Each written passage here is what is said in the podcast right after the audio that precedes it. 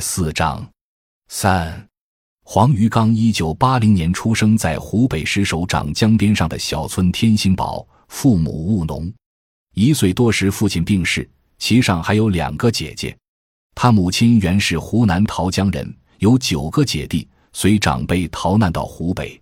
传说中，他的父亲是乡村世界的快活人。白血病去世后，奶奶很霸道，不允许他的母亲改嫁。但是，一个桃江来的油香木匠吸引了这位年轻寡母。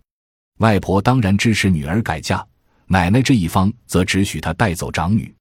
于是，两三岁的黄鱼刚只能被生母遗留在石首乡下，母亲则嫁回了桃江。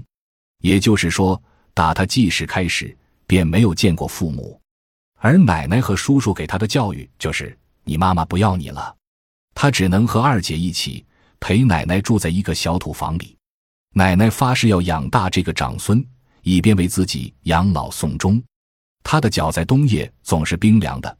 孙子总是抱着他的脚睡觉，在最贫困绝望的某个夜晚，奶奶曾把最好的衣服穿在身上，准备去离村不远的一条小河自尽。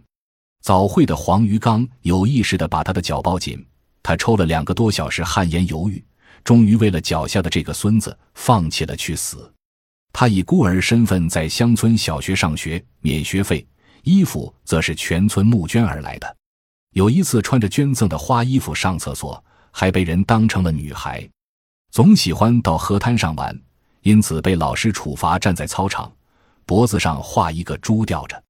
初一只读了上学期，学校不再答应以孤儿的免费方式来读书，借就书读，学校也不答应，只好辍学去砖瓦厂插砖营生。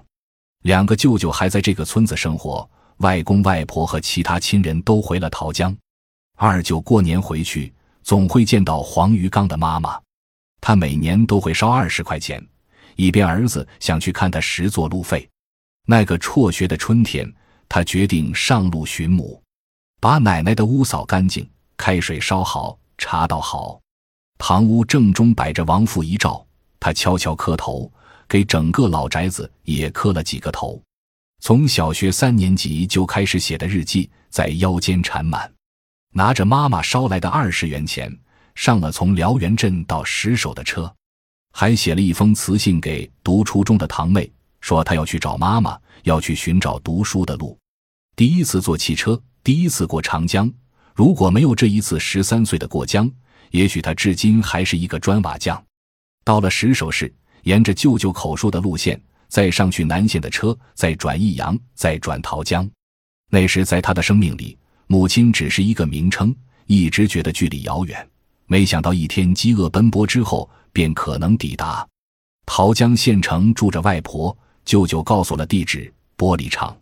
他坐三轮车找到外婆的小屋时，外婆一把抱住，摸着他的脸，涕泗横流。